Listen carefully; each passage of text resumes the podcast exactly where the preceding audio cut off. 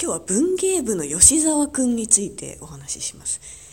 えー、北島麻也は高校2年生の時に紫のバラの人という謎の人物によって、えーと、なぜか超金持ちの高校に行かせてもらえるんですねまあ、おそらくあの堀越学園ぐらいの感じの芸能人がちょっと多い学校なんですけれども、まあ、そこで芸能界干されてしまったと。芸能界干されてない人気者だった頃は逆に学校に行く余裕がなかったんだけども、まあ、そこで芸能界干されたことによって、えー、学校に行くことができるようになったと。という時にあ私文化祭に出るということにマヤは決心します文化祭に出ることによって、まあ、お芝居を一人のお芝居を一人芝居を見てもらうのということで脚本を書いてもらう必要が出てきたなというところで突如として現れたのが文芸部の吉沢君です。